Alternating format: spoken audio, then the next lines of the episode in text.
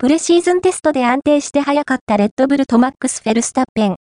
しかし、今回 F1 第1戦バーレーン GP の予選は、大方の予想を超え、9-1からかなり接近したタイムアタック合戦が展開された。その理由を、フェルスタッペンはこう答えた。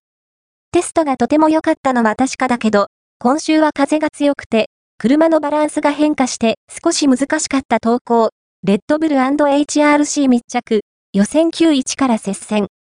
風の影響を受けつつも、等も利用し、僅差の争いを制したフェルスタッペンは、オートスポートウェブに最初に表示されました。